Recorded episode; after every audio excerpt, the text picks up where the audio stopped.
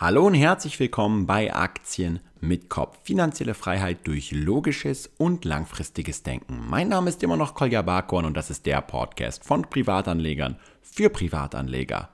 Heute mal eine kleine Solo-Episode, da mein äh, Podcast-Gast Dr. Dr. Rainer Ziegelmann erst morgen Zeit hat, den Podcast zu seinem neuen Buch aufzunehmen.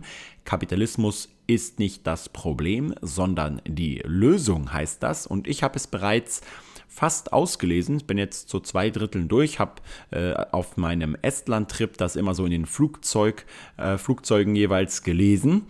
Und ich muss sagen, richtig, richtig detailliert, richtig interessant. Selbst für mich, der sich mit dem Thema eigentlich schon ziemlich viel beschäftigt, sehr viele neue und detaillierte Dinge noch mit dabei. Und äh, das ist natürlich auch klar, dass wenn ein Historiker so ein Buch schreibt, natürlich auch viele Perspektiven und viele Geschichten und natürlich auch verschiedene Fakten in diesem Buch drinstehen, die man als etwas jüngerer Kapitalist noch nicht so mitbekommen hat. Und ich kann nur sagen, wer sich dieses Buch dann holt, ja, der wird nie wieder Probleme haben, in irgendeiner Diskussion irgendein Argument äh, zu besitzen, äh, um für den Kapitalismus einzutreten. Aber darum geht es nicht in dieser heutigen Episode. Heute geht es auch nicht um die Estlandreise und die Lettlandreise, die ich mit Lars Wrobbel zusammen unternommen habe. Dazu haben wir am letzten Podcast bereits gesprochen und ich kann nur sagen, es war richtig interessant.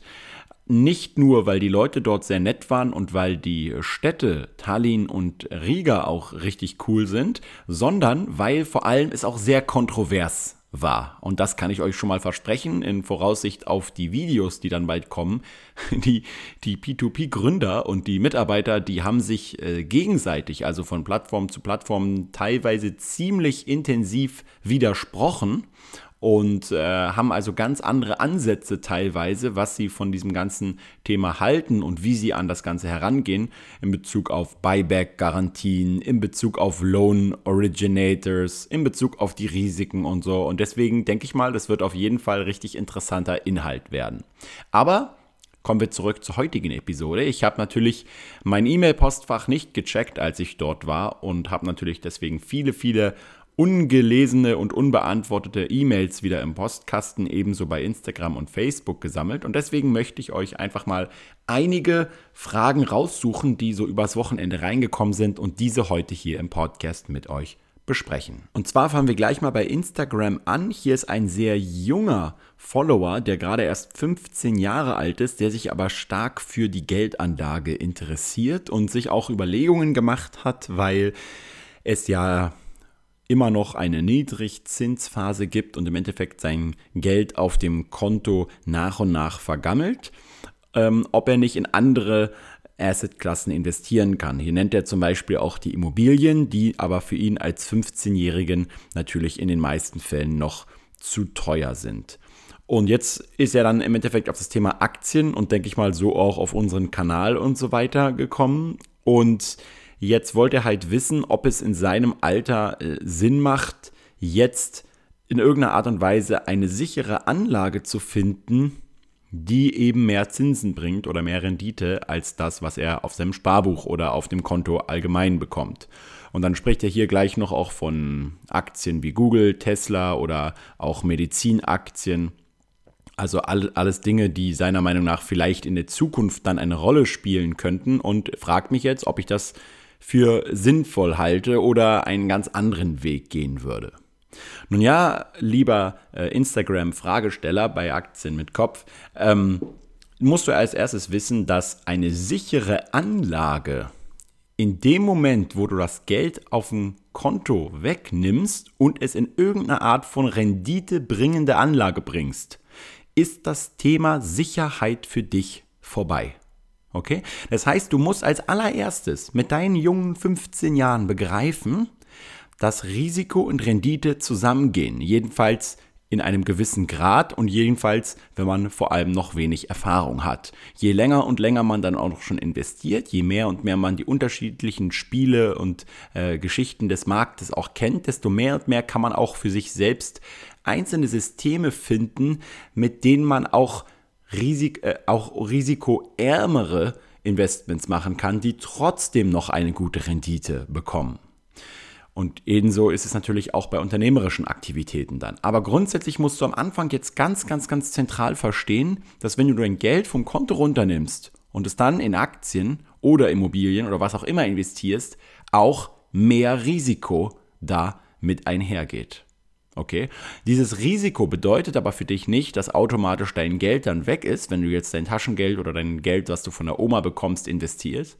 Es bedeutet einfach nur, dass du zu jedem gegebenen Zeitpunkt diese Aktie eben auch mal mit einem deutlichen Preisabschlag in deinem Konto siehst. Das heißt, du kaufst jetzt zum Beispiel eine Tesla-Aktie und dann kann es sein, dass sie mal innerhalb von zwei, drei Tagen um 15, 20 Prozent oder manchmal sogar noch mehr, das ist zwar dann sehr selten, aber kann durchaus auch mal passieren, fällt. Und das war es dann mit deiner sicheren Anlage. Das heißt, wenn du jetzt für ein Jahr oder für zwei Jahre oder für fünf Jahre denkst, dann musst du halt immer mit deinen Investments als erstes wissen, wie lange willst du das Geld anlegen? Also wie lange ist dein Zeithorizont? Du bist 15 Jahre, das heißt, das Geld, was du jetzt investieren kannst, das kannst du ja eigentlich Jahrzehnte liegen lassen, ohne es wieder anzufassen.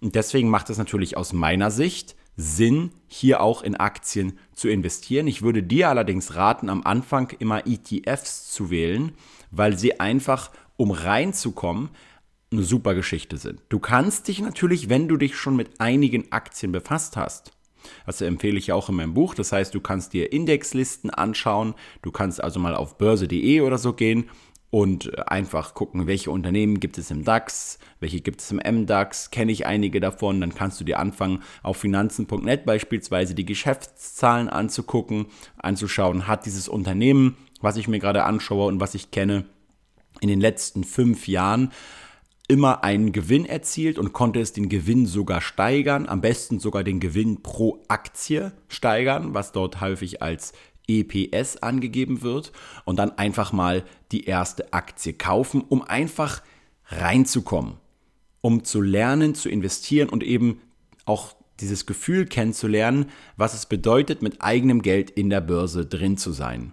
Das ist eigentlich viel, viel, viel wichtiger als jetzt gleich mit dem ersten Investment richtig gut abzuschneiden. Wer meinen ersten Podcast Anfang des Jahres äh, bei meiner Wanderung im, in, in, den österreichischen, nicht Alpen, sondern in der Steiermark war ich, äh, angehört hat, der äh, wird wissen, was ich meine. Da habe ich nochmal intensiv darüber gesprochen und ich würde dir, lieben Instagram-Zusteller ähm, dieser Nachricht, auch empfehlen, diesen Podcast unbedingt nochmal anzuhören und dann wahrscheinlich am besten mit ETFs anzufangen und nicht gleich mit Einzelaktien. Aber das ist auch jetzt von Anfang an deine Entscheidung und ganz wichtig ist es auch, dass du, obwohl du erst 15 Jahre bist, nicht bei jeder Entscheidung dann immer wieder auf irgendeinen Experten hörst oder sagst, ja, Kolja hat jetzt das gesagt, jetzt schreibe ich mal den nächsten an und frag ihn mal, was er davon hält. Und dann fragst du am Ende 30 Experten und es ist dann genauso wie in der Fitnesszeit, ja, dass du halt äh, 30 unterschiedliche Coaches fragst, welchen Trainingsplan du brauchst und jeder wird dir offensichtlicherweise und vollkommen logisch was anderes empfehlen, weil er andere Erfahrungen gemacht hat, weil er andere Vorlieben hat, weil er eine anderes Defi andere Definition von Risiko hat und deswegen musst du halt irgendwann für dich mal diesen Termin finden, an dem du einfach loslegst. Da du erst 15 bist, kannst du das sowieso noch gar nicht selber machen, sondern musst das mit deinen Eltern machen. Und hier würde ich dir empfehlen, zum Beispiel ein Junior-Depot mit deinem Vater und deiner Mutter zusammen einzurichten, so dass deine Eltern im Endeffekt, bis du 18 bist, deine Vermögensverwalter sind und äh, dann im Endeffekt äh, du natürlich zu 100% unabhängig auch eigene Entscheidungen treffen kannst. Und mal ein anderer Tipp noch, binde deine Eltern am besten von Anfang an mit ein in das Ganze und äh, versuch das nicht irgendwie so gegen ihren Willen und so weiter durchzudrücken, sondern versuch sie einfach mit ins Boot zu holen und äh, frag sie generell, wie sie zu diesem Thema stehen und äh, mach ihnen aber auch klar, dass du dir selber die Gedanken machst und dass das deine Entscheidung ist, die du treffen möchtest. Aber dann ist es eben auch deine Hausaufgabe, nun jetzt herauszufinden, wie du an die ganzen Sachen herangehst. Ich meine, YouTube ist dafür da, dass du dich selbstständig informierst, genauso wie Facebook, Instagram und was es sonst noch alles gibt. Blogs und so weiter kannst du lesen, Bücher kannst du lesen. Und deswegen kannst du auch mit 15 Jahren nun anfangen, eigenständig zu denken und dann die notwendige erste Aktie oder ETFs kaufen. So viel Hilfe gibt es von mir dazu. Mehr Hilfe bekommst du hier nicht. Du musst einfach jetzt Gas geben und äh, ja, wer mein Motto kennt für dieses Jahr, der weiß ja, ne? Fresse halten und ab zur Arbeit. Okay, dann kommen wir mal zu den nächsten Fragen. Hier sind welche auf Facebook gestellt worden. Zum Beispiel schreibt mir hier ein User, Hallo Kolja, ich stehe vor dem Sprung in die Aktienwelt und wollte, mich da, wollte mir daher deinen Rat einholen. Ich plane in den iShares, Core, MSCI World, UCI, TS, ETF einzusteigen und wollte mal fragen, ob dieser tauglich ist. Falls ja, welchen Börsenplatz sollte man beim Kauf auswählen. Mit freundlichen Grüßen. Also, ich habe mir den ETF mal angeguckt. Das ist ein iShares ETF bei BlackRock.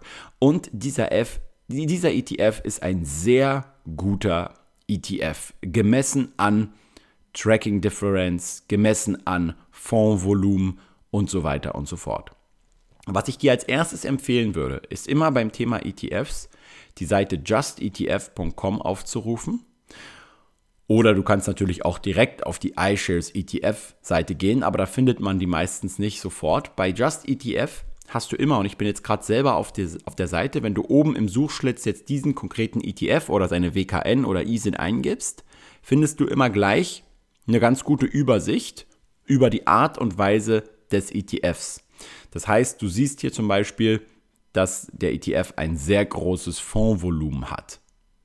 Du siehst also von 10 Milliarden Dollar. Also das ist auf jeden Fall groß genug, um hier nicht irgendwie kurzfristig wieder sein Geld irgendwo anders investieren zu müssen, weil der Fonds wieder geschlossen wird. Dann hast du eine Kostenquote von 0,2% pro Jahr, was auch für einen ETF im niedrigen Bereich ist. Das ist nicht das allergünstigste, aber trotzdem ziemlich günstig. Du hast hier einen thesaurierenden ETF, der also die Erträge, die hier anfallen von den Unternehmen, die in dem ETF drin sind im MSCI World, und dazu kommen wir dann gleich noch, wieder reinvestiert werden. Und das ist ein physischer ETF, also wo tatsächlich die Unternehmen, die in dem Index drin sind, auch gekauft werden vom ETF-Anbieter, je aber nicht alle. Das heißt, es wird hier ein optimiertes Sampling durchgeführt. Es werden also nicht alle 1600 oder wie viele Aktien das noch immer sind gekauft, sondern es wird halt immer so, eine, so ein guter Durchschnitt von diesen Aktien aus unterschiedlichen Sektoren, unterschiedlicher Größe und so weiter gekauft, um den Index möglichst akkurat abzubilden. Die Fondswährung ist US-Dollar. Währung nicht gesichert. Das bedeutet natürlich, du bist mit dem Investment in diesen ETF auch dem Währungsrisiko ausgesetzt. Das ist eine Sache, die bei Anfängern immer wieder für Komplikationen sorgt, wenn sie sehen, dass zum Beispiel irgendein MSCI World Index eigentlich irgendwie um 20% gestiegen ist, aber dann ihr MSCI World ETF, den sie haben, gefallen ist oder nicht so stark gestiegen ist naja, dann liegt das wie immer am Währungsrisiko. Macht es jetzt Sinn, einen währungsgehatchten ETF deswegen zu wählen oder einen ETF in Euro äh, zu wählen? Nun ja, ich finde, dass Währungspaare äh, wie jetzt zum Beispiel Euro und Dollar sich langfristig immer wieder ausgleichen. Das heißt, die Währung, das Währungsrisiko ist gleichzeitig auch eine Währungschance. Das heißt, gegebenenfalls hast du halt bei der weiteren Aufwertung des Euros im Vergleich zum Dollar Nachteile oder eben Vorteile, je nachdem, welche Währung du halt in deinem ETF hast. Oder du hast dann eben im umgekehrten Fall einen Vorteil bzw. Nachteil. Das heißt, meiner Meinung nach, das ist langfristig ein Nullsummspiel. Da sollte man also nicht zu viel drüber nachdenken als Privatanleger und anfangen, da irgendwie zu versuchen, das rumzuhedgen. Kommen wir jetzt aber mal zu viel interessanteren Punkten. Und zwar, wenn du diese Übersichtsseite verlässt, indem du nämlich ganz oben auf der Seite, nicht ganz oben, aber wenn du bei Strategie und aktueller Kurs des ETFs schaust, hast du unten links so ein Factsheet.de. Und auf dieses Factsheet kannst du mal klicken. Und jetzt kommen wir dann nämlich auch zu deiner eigentlichen Frage und zum ETF selbst.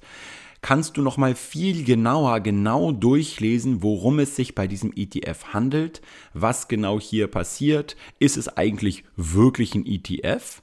Okay, oder ist es vielleicht nur ein Fonds? Manchmal steht nämlich auch ETF in Titel und dann ist es aber eigentlich gar kein ETF, sondern ist es nur ein Fonds. Okay, das sind auch solche Sachen, die man hier zum Beispiel rausfindet. Und hier sehen wir jetzt zum Beispiel unten erstens die Top-Positionen in diesem ETF vom MSCI World. Da sehen wir nämlich Apple, Microsoft, Amazon, Facebook, also im Prinzip die Fangaktien. Google ist nicht dabei. JP Morgan, Johnson Johnson, ExxonMobil, Alphabet, doch da ist Alphabet Class C und A jeweils. Und dann Bank of America. So, du hast, und das siehst du also auf den ersten Blick in den Top-Positionen dieses ETFs, nur US-amerikanische Unternehmen. Und das ist, wenn du auf die zweite Seite runter scrollst, noch viel deutlicher zu sehen, nämlich wo die Top-Länder hier aufgelistet sind. Vereinigte Staaten ist also mit fast 60 Prozent, insgesamt 59,3 Prozent vertreten. Danach kommt dann Japan mit 8,8 Prozent, dann das Vereinigte Königreich mit 6,4 Prozent, dann Frankreich mit 4,02 Prozent und dann erst Deutschland mit 3,68 Prozent. Und dann kommt noch Kanada, Schweiz, Australien, Niederlande, Hongkong und so weiter.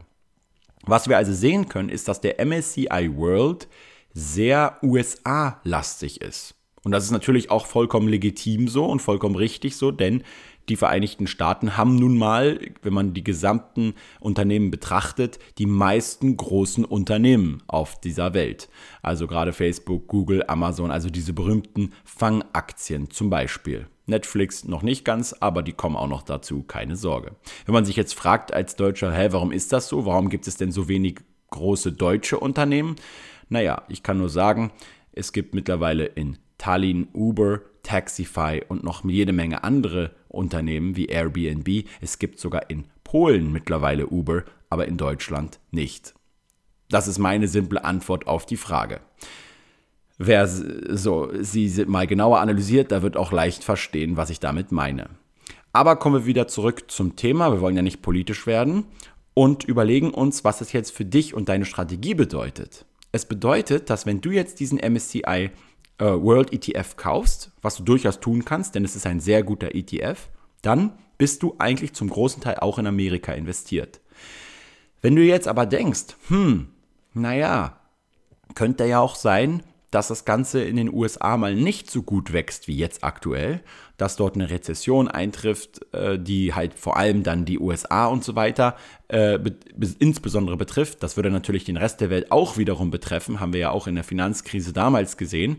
Aber es könnte ja sein, dass du davon ausgehst, dass ähm, andere Länder mehr wachsen, während die USA halt nicht so stark wachsen wird. Und das wäre natürlich dann im reinen MSCI World geschehen nicht so optimal. Das heißt, es macht schon Sinn, am Anfang, je nachdem wie viel Geld du hast, nicht nur einen ETF wie den MSCI World zu wählen, sondern noch vielleicht den MSCI Emerging Markets mit dazu zu wählen. Dann hast du nämlich eine super Diversifikation und das ist ja auch die Standarddiversifikation, also MSCI World und Emerging Markets. Und dann kannst du dir einfach mal bei iShares einen ETF äh, für MSCI Emerging Markets raussuchen, der ebenfalls hier geeignet ist. Was jetzt die Performance und so weiter angeht vom ETF, kann man auch sagen, dass der relativ gut an seinem Index klebt. Das heißt, er bildet diesen Vergleichsindex, den MSCI World, ziemlich gut ab. Und schauen wir uns jetzt die letzten fünf bis sechs Jahre an, und dann hat er sogar in jedem einzelnen Jahr immer ein klein bisschen mehr Rendite erzielt als dieser eigentliche ETF, äh, als dieser eigentliche Index, sorry.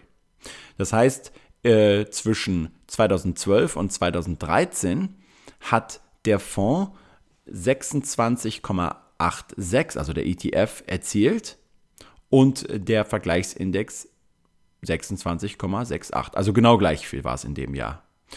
Dann ein Jahr später hat aber der ETF ein bisschen mehr erzielt, nämlich 5,05% und der Vergleichsindex nur 4,9%. Und das ging eigentlich im Endeffekt immer so weiter und so weiter von 2014, also ist es immer hier 31.12.2014 bis 31.05.2015, äh, also hier immer im Endeffekt jetzt das Jahr 2015, hat er minus, ähm, minus, 0, minus 0,77, sorry, bin noch ein bisschen müde, und der Vergleichsindex minus 0,87% erzielt. Also wieder ein bisschen besser. Und dann im Jahr 2016 war es wieder so. 7,73% der ETF und 7,51% der Vergleichsindex. Also wieder hat er mit 7,73% etwas mehr erzielt als der Vergleichsindex. Und das war dann im Jahr 2017 auch wieder so. Zwar nur ein ganz kleiner Unterschied. Und jetzt fragst du dich, wie kommt denn das zustande? Nun, das ist häufig bei den ETFs so, dass sie dann Wertpapierleihe betreiben. Das heißt, dass einzelne Wertpapiere ausgeliehen werden, zum Beispiel an äh, ja, Shortseller oder so, die dann natürlich irgendwann die Aktien auch wieder zurückgeben müssen und dafür eine Gebühr zahlen müssen. Dadurch, dass natürlich immer nur ein kleiner Teil der Wertpapiere verliehen wird in ETFs, und ähm, dass sie auch meistens schön diversifizieren, was den, den Ausleiher der, der einzelnen Aktien angeht. Also die leihen halt nicht alle Wertpapiere, die sie verleihen, einer Person, sondern ganz vielen unterschiedlichen, halte ich das Risiko hier für minimal und finde das eigentlich eine interessante Geschichte für ETF-Anleger. So, und deswegen ist dieser ETF auf jeden Fall gut geeignet, meiner Meinung nach. Du kannst jetzt natürlich noch ein MSCI Emerging Markets raussuchen. Du kannst natürlich auch noch ein bisschen warten. Erstmal nur den MSCI World kaufen und dann später dazu diversifizieren. Das ist überhaupt gar kein Problem in meinen Augen. Aber so viel jetzt erstmal dazu. Wie du am Endeffekt in, am Ende entscheidest, ist natürlich wie immer deine äh, Entscheidung. Aber ich würde immer am Anfang mir so ein Factsheet mal komplett durchlesen und möglichst halt schon ein bisschen weiter denken als nur jetzt an den nächsten Aktienkauf, sondern was sollen denn die nächsten fünf Aktien- oder ETF-Käufe sein? Wie soll meine Asset Allocation eigentlich insgesamt aussehen? Wie viele ETFs brauche ich dafür? Und ich kann dir aus meiner Erfahrung sagen, mach es dir nicht am Anfang zu kompliziert, mach dir nicht zu viele ETFs rein ins Portfolio. Das ist dann meistens so, dass man die nach und nach, nach einigen Jahren halt wieder alle aus dem Depot raushaut und sich wieder auf einige wenige konzentriert. Okay, so viel zu dieser Frage. Dann wurde ziemlich häufig auch gefragt, äh, warum man nicht bestätigt wurde für unsere Aktien mit Kopf Community Gruppe. Also es fragen immer wieder Leute an, warum sie nicht bestätigt wurden oder äh, warum das so lange dauert und so. Nun ja, es steht ja oben in der Beschreibung der Gruppe und die kann man ja auch sehen, bevor man beitritt, dass jeder, der in der Gruppe teilnehmen will an den Gesprächen, ein echtes Profilbild von sich selbst haben sollte und eben auch den ganzen korrekten Namen mit angegeben haben sollte. Das heißt also, dass Leute, die kein Profilbild oder zum Beispiel nur ein Profilbild von irgendeinem Bundesliga-Verein-Logo oder so haben oder die nicht ihren ganzen Namen haben, sondern zum Beispiel dieses berühmte M-A-R im Vornamen und dann V-I-N im Nachnamen oder so, nicht zur Gruppe zugelassen werden können. Äh, und das hat jetzt nichts irgendwie damit zu tun, dass dann diese Leute nicht von Facebook für Werbeanzeigen oder so interessant sind und ich das irgendwie deswegen mache, damit Facebook irgendwie begeistert ist, sondern ich betrachte diese Gruppe eben als unser gemeinsames Wohnzimmer. Und wenn man im Wohnzimmer miteinander diskutiert, ja, dann könnt ihr ja mal ausprobieren, wie cool das ist, wenn jemand sich dabei, dabei die ganze Zeit mit dem Kopf äh, wegdreht von euch oder irgendwie ein, äh, keine Ahnung, ein Tuch vor den Kopf hält und ihr nicht seht, mit wem ihr redet oder ihr auch gar nicht wisst, wie diese Person eigentlich heißt, mit der ihr redet. Also eigentlich, wenn man sich so vorstellt, dann möchte, möchte man halt immer wissen, wer ist das, mit wem ich da spreche. Und deswegen ist das bei uns die ganz einfache Community-Regel. Und wer die nicht einhält, der kann halt einfach nicht teilnehmen. Und ähm, das ist natürlich für einige blöd, die vielleicht aus beruflichen Gründen halt da nicht mitmachen äh, können, aber das ist nun mal unsere Regel und das ist auch die Art und Weise, wie wir uns ziemlich ähm, ja, erfolgreich gegen Spam und so weiter wehren. Also tut mir leid für die, die deswegen halt nicht dabei sein können, aber das sind nun mal unsere Regeln. Okay, dann kommen wir jetzt wieder zu einer inhaltlichen und sehr spannenden Frage, die heute gestellt wurde, oder weiß ich gar nicht, ob heute, aber die gestellt wurde von einem weiteren unserer Facebook äh, zu, was sagt man eigentlich bei Facebook? Facebook-Zuhörer, Zuschauer, egal. Und zwar, Kolja, kannst du mal einen Podcast über einen geplanten Ausstieg machen? Du sagst ja immer, man sollte ein Ziel beim Investieren haben. Das habe ich. Ich würde gerne alle Aktien, die ich besitze, bis 2019 liquidieren. Sollte ich jetzt mit Stop-Loss-Ordern arbeiten, also schrittweise verkaufen oder alles auf einmal verkaufen? Sehr, sehr, sehr interessante Frage und die kann man ziemlich intensiv diskutieren. Und das machen wir jetzt mal. Also, auch hier bitte nicht das Ganze wie eine Art Coaching oder so verstehen, von wegen, das ist jetzt meine Lösung und das machst du, sondern ich werde jetzt einfach mal einige Dinge hier in den Raum werfen und jeder User kann sich oder jeder Kapitalist kann sich hier selbst dann äh, Gedanken dazu machen und kann überlegen, ob das, was ich sage, dazu Sinn ergibt oder nicht.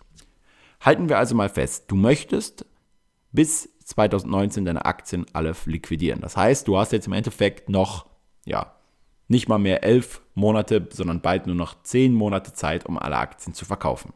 Warum stellst du dir diese Frage? Nun ja, vollkommen klar.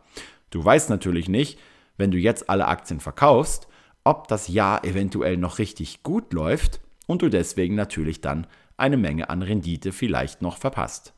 Andererseits wäre es natürlich aber blöd, wenn du jetzt deswegen wartest und dann genau das Gegenteil passiert, das heißt ein Crash oder eine Korrektur oder ein Bärenmarkt und dann deine Aktien wertloser werden und du sie dann, weil dein Ziel ist es ja zu verkaufen, mit einem höheren Verlust verkaufen musst, als du es gegebenenfalls jetzt hattest oder einfach mit weniger Rendite, je nachdem, wie viel deine Aktien fallen.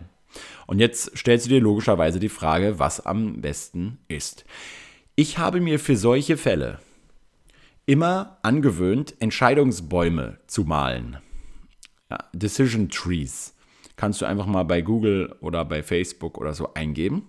Und das macht es einem einfach, unterschiedliche Zukunftsszenarien mal im Kopf durchzuspielen, zu, schau zu schauen, welche Möglichkeiten gibt es eigentlich, was kann eigentlich an Möglichkeiten überhaupt eintreffen und was wären dann jeweils die Vor- und Nachteile. Und dann am Ende hat man dann irgendwie so einen riesigen Entscheidungsbaum mit den unterschiedlichsten kleinen äh, Konsequenzen und kann dann am Ende vielleicht viel besser entscheiden, was man tun möchte, als vor dem Erstellen dieses Entscheidungsbaums.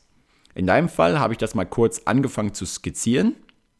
Und zwar erste Möglichkeit, du wartest jetzt und verkaufst nicht.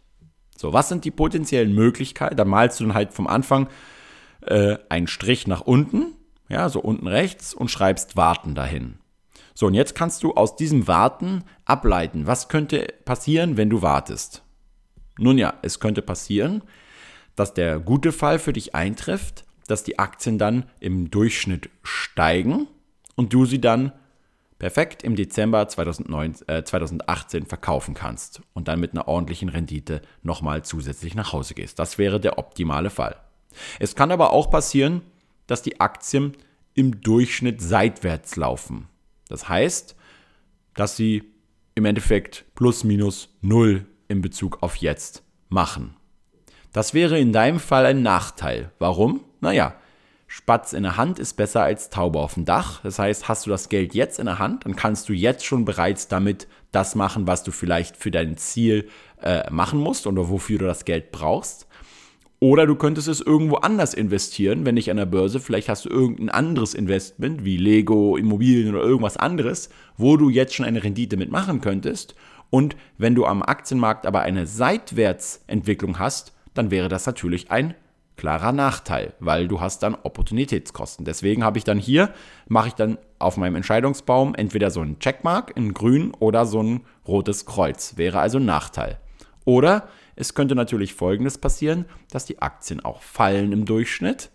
Und das würde dann bedeuten, dass du natürlich sowieso einen Nachteil hast. Weil dann hast du nicht nur die Opportunitätskosten aus potenziell andere, anderen sehr guten Investments, oder halt die Erfüllung deines Traums oder deines Ziels, sondern du hast auch noch eben eine schlechtere Rendite, als hättest du das Ganze jetzt verkauft. Das heißt, in diesem Fall, wenn du wartest, hast du meiner Meinung nach, außer ich habe jetzt noch irgendwas vergessen, zweimal die Möglichkeit, dass es einen Nachteil gibt und einmal die Möglichkeit, dass es einen Vorteil gibt. Und das bedeutet für mich, da wir natürlich jetzt nicht genau einschätzen können, wie sich die Aktien entwickeln.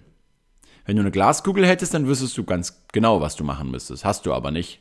Und ich auch nicht. Und deswegen würde ich zum, schon mal nicht einfach nur warten. Das wäre für mich persönlich, wenn ich jetzt mit dieser Entscheidung konfrontiert wäre, keine gute, keine gute Wahl. Würde ich also dann einfach rausstreichen. So, jetzt ist die nächste Möglichkeit vom Entscheidungsbaum. Da kannst du dann wieder einen Strich machen, zum Beispiel nach rechts in die Mitte, und kannst wieder anfangen, so kleine Unterstriche zu machen und deine nächsten Entscheidungen und möglichen ähm, ja, Auswirkungen und Konsequenzen skizzieren.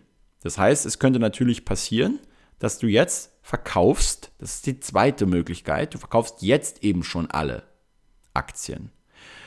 Wenn du dann das Geld, was du 2019 brauchst, jetzt schon anfängst, auch für dein Ziel auszugeben oder was auch immer zu machen, hast du ja eigentlich auch einen Vorteil, weil du hast dann dein Ziel früher erreicht.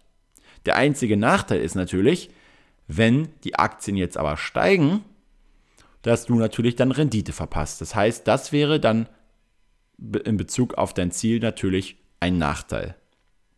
Wenn du allerdings eine Seitwärtsentwicklung hast, hast du einen Vorteil, wenn du jetzt verkaufst. Das haben wir ja schon im vorigen Beispiel gesehen. Und wenn du natürlich, ähm, ja, wenn der Aktienmarkt sich schlechter entwickelt im Durchschnitt, dann hast du natürlich auch einen Vorteil, weil du jetzt rechtzeitig vorher verkauft hast.